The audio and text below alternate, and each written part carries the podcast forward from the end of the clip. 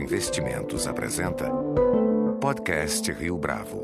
Este é o Podcast Rio Bravo, eu sou Fábio Cardoso. O Museu de Arte Contemporânea de São Paulo, em que pese o nome, é um dos mais tradicionais da cidade e conta com uma das principais coleções da América Latina.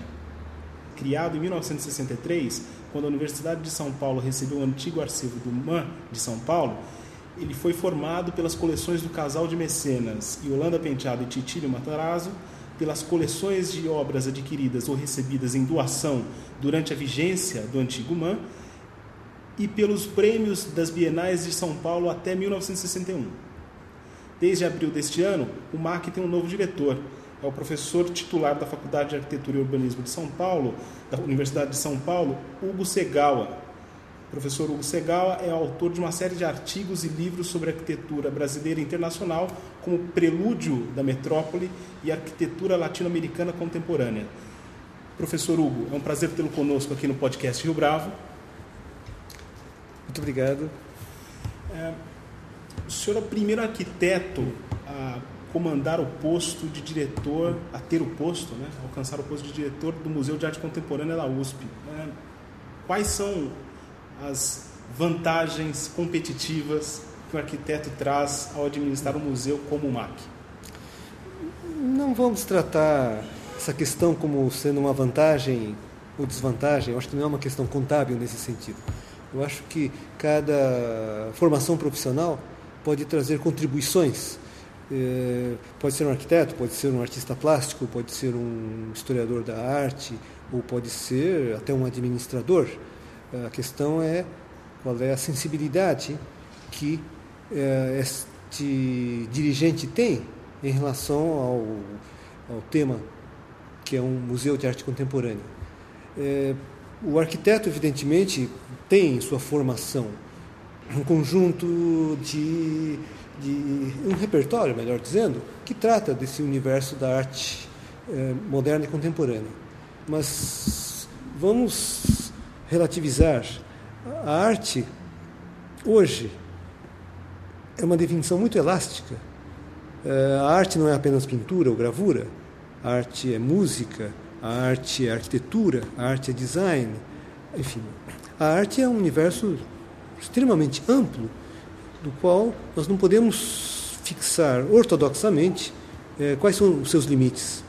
Então, muitos eh, arquitetos, artistas, administradores, economistas, ou enfim, não importa a formação, importa é a sua capacidade de saber articular isso uh, dentro desse espaço que é o Museu de Arte Contemporânea.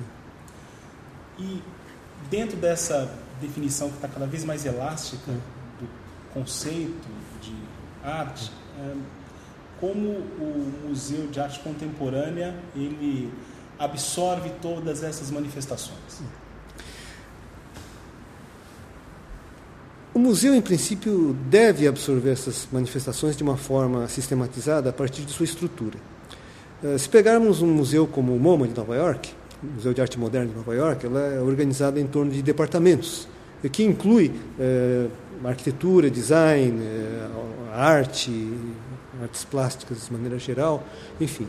É, nós temos, enfim, estruturas, se pegarmos estruturas de outros museus pelo mundo, ela se organiza a partir de curadorias ou departamentos, isso é uma questão de nomenclatura. É, nós temos um museu é, com 50 anos que se organizou em torno de é, artes plásticas.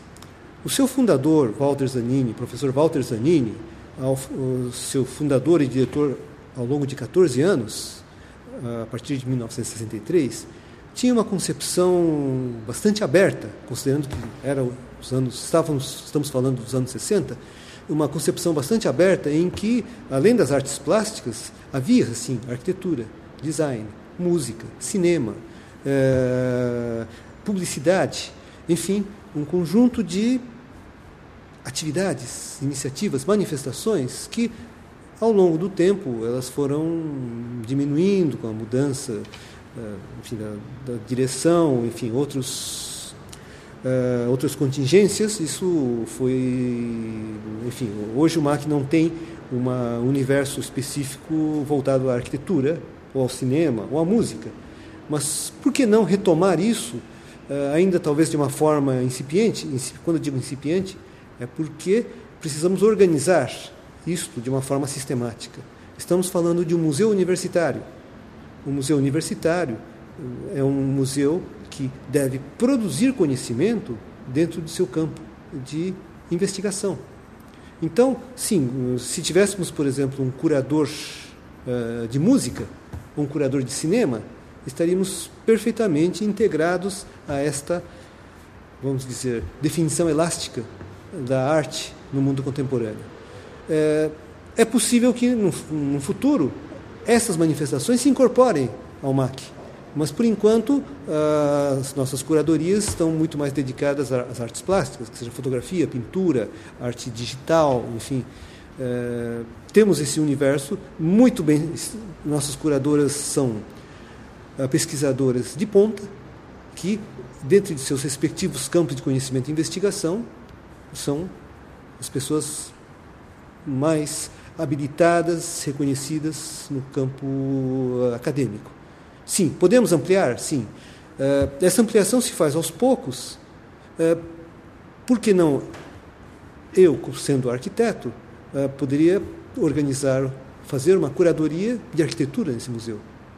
se tivéssemos, ou podemos convidar algum colega da Universidade de São Paulo, dedicado a design, que poderia fazer uma curadoria de uma exposição de design, e assim por diante.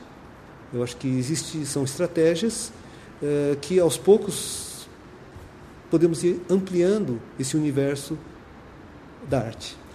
E é, nesse exato momento, a Universidade de São Paulo passa por um momento, é, um período delicado hum. em relação às suas contas. De que modo isso interfere na atuação do museu como desenvolver as mudanças necessárias diante desse cenário? É, os problemas são transitórios Uh, os problemas são de diversa natureza e são transitórios. É claro que, uh, neste momento, uh, a Universidade de São Paulo passa por dificuldades de natureza orçamentária, que espero que breve estejam resolvidas, ou pelo menos equacionadas. dentro dessas contingências, nós temos que trabalhar criativamente. E trabalhar criativamente significa que temos que encontrar saídas Uh, sempre temos que encontrar saídas, sempre, sempre.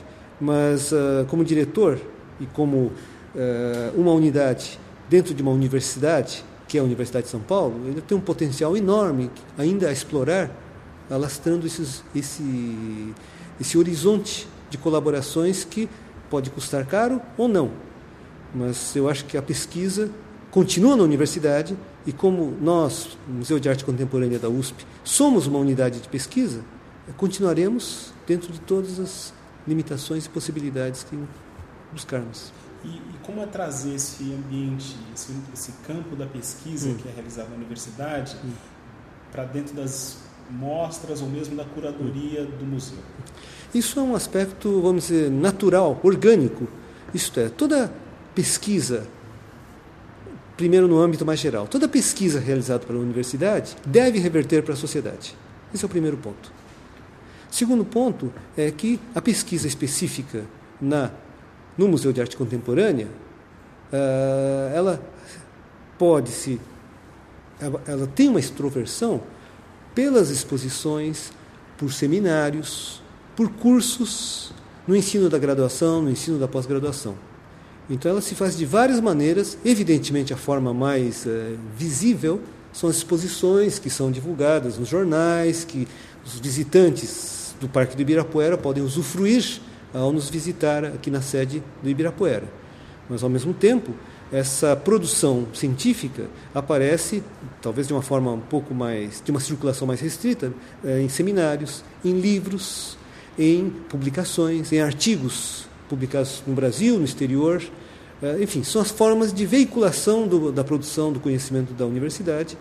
Hum, enfim, são as formas tradicionais. Né?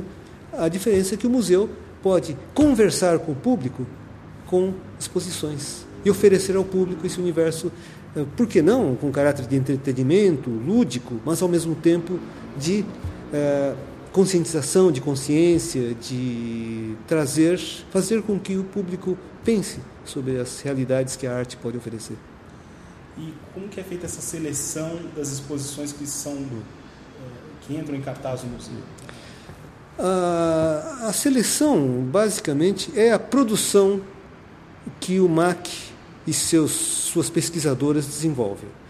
Por outro lado, além dessa produção, vamos dizer, interna, como uma unidade de pesquisa, o MAC como unidade de pesquisa, como unidade de museu, tem como obrigação fazer essa pesquisa, desenvolver uh, estudos e aprofundar o conhecimento sobre o seu acervo, que é um acervo riquíssimo, como dito no início, uh, composto pelas doações da, tanto da Yolanda Penteado como Titilo Matarazzo Sobrinho e o acervo do MAN. Uh, esse é um acervo riquíssimo que ainda merece, merece merecerá muitas pesquisas, não só dos nossos, das nossas pesquisadoras, mas como dos, da, da, pesquisa em, em história da arte, em crítica de arte.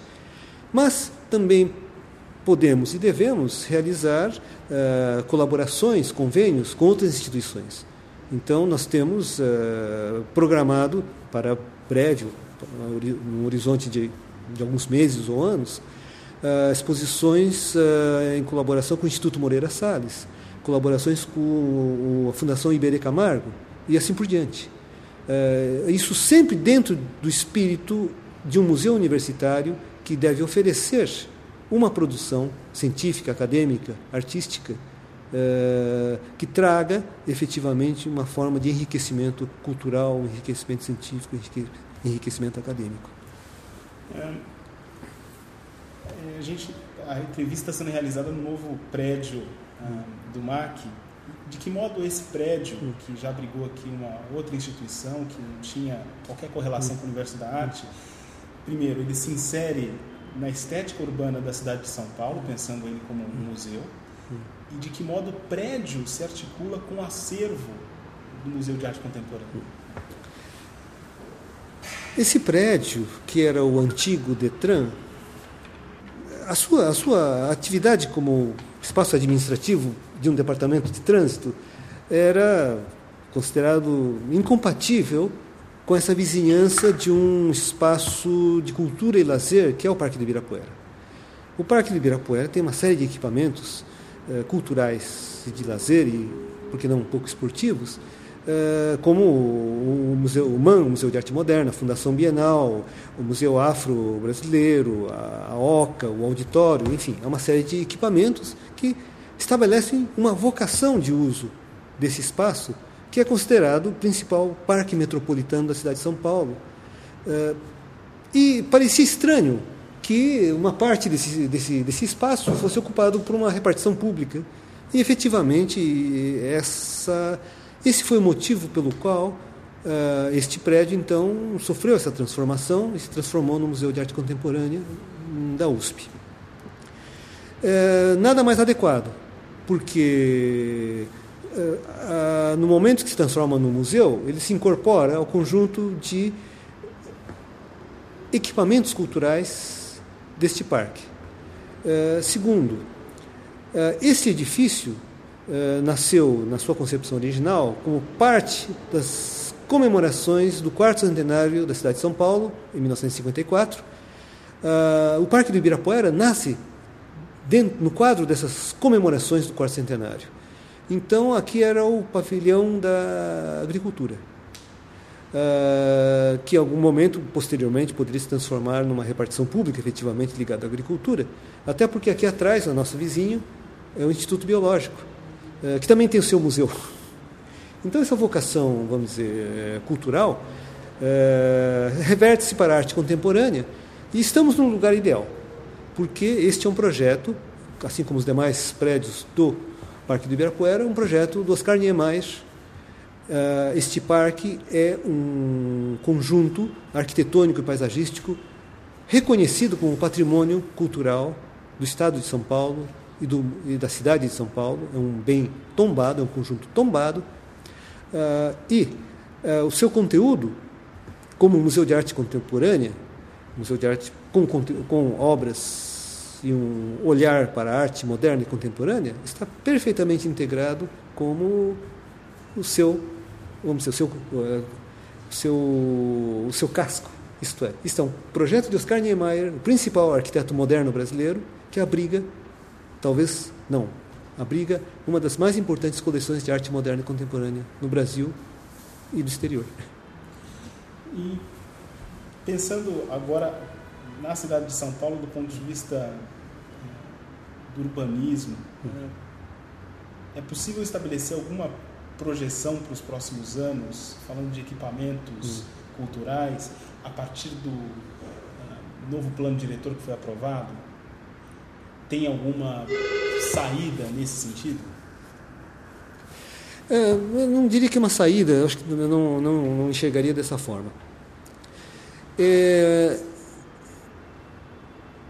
o Parque, de Ibirapuera, Parque Ibirapuera já é um espaço consagrado e o fato do MAC uh, se incorporar esse conjunto, acho que, bom, na, na, na, na, resposta anterior eu mais ou menos estabeleci essa, essa correlação, uh, essa coerência do MAC estar uh, no Parque do Ibirapuera. eu acho que é um dado que, como diretor, eu gostaria de explorar em relação à cidade de São Paulo, porque se o Parque Ibirapuera é reconhecido como o grande parque metropolitano, com esse equipamento extraordinário, eh, à disposição do público, isto é, isto é um espaço público, eh, uma, uma coisa que a gente deve prestar atenção é que aqui em frente, eh, nós estamos do outro lado do parque, vamos dizer, do outro lado do, do prédio da Bienal, é necessário atravessar uma passarela, mas nas duas cabeças, nos dois lados, nas duas cabeceiras da passarela, há pontos de ônibus que servem, vamos dizer, a Avenida 23 de Maio, que onde, onde circulam é, coletivos que levam ou ao centro da cidade ou aos bairros.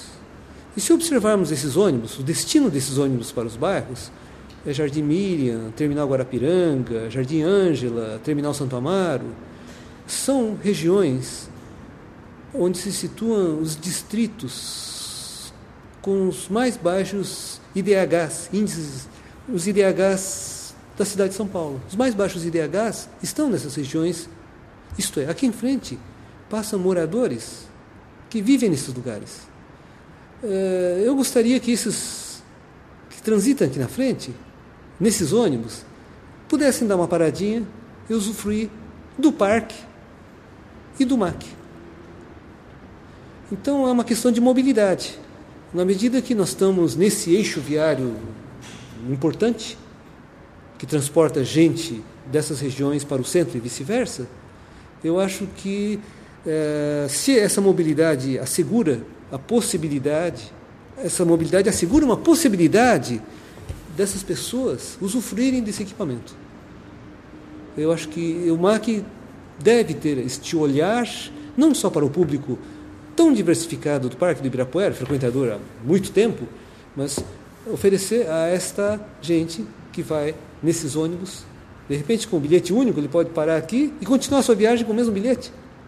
Mas poder oferecer a essa gente um lugar para seu crescimento, para seu entretenimento.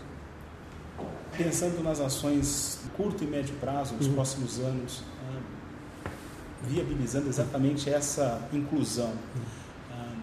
quais são as propostas que o professor tem aqui à frente do museu nesse sentido? Olha, é, como, como eu estou há, há dois meses, nós estamos elaborando essas propostas. É, eu apenas poderia adiantar que essas propostas olham para essa perspectiva que eu acabei de relatar. A possibilidade de que o museu é um espaço público, é um retorno do que a sociedade investe na Universidade de São Paulo na forma de produção de conhecimento, na forma de entretenimento, na forma de enriquecimento cultural, na forma de inclusão social, na forma de inclusão uh, intelectual. É, dentro de algum desses parâmetros, desses parâmetros, é, os projetos há projetos sendo elaborados. em princípio, assim, eu não gostaria de adiantar projetos muito específicos, posto que estamos elaborando como um diretor recém-empossado. Mas A nossa perspectiva é essa. E aí, talvez, voltando àquela sua primeira questão, qual a diferença de ser um arquiteto na direção? Como arquiteto, eu olho com muito carinho o espaço urbano, o espaço público e os usuários. Então, incluir o MAC como um lugar público de oferecimento de cultura, conhecimento, lazer, um remanso na cidade, é uma hipótese de trabalho que vai conduzir as nossas propostas, eh, disposições de ocupação deste espaço nos próximos anos. Professor Hugo Segal, foi um prazer tê-lo conosco aqui no podcast Rio Bravo. Eu que agradeço essa oportunidade de falar ao podcast Rio Bravo. É uma satisfação poder recebê-los e contar com a sua participação e dos ouvintes também. Com a edição de Flávio Duarte e produção gráfica de Leonardo Testa, esse foi mais um podcast Rio Bravo. Você pode comentar essa entrevista no SoundCloud, no iTunes ou no Facebook da Rio Bravo.